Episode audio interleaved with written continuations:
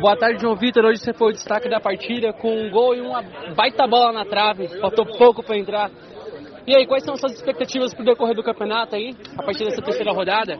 É, o time começou, a gente perdeu os dois primeiros jogos, estava mal demais, mas a gente se uniu, virou uma família agora vai crescer, cada jogo vai subir vamos jogar melhor e vamos buscar a porra da taça.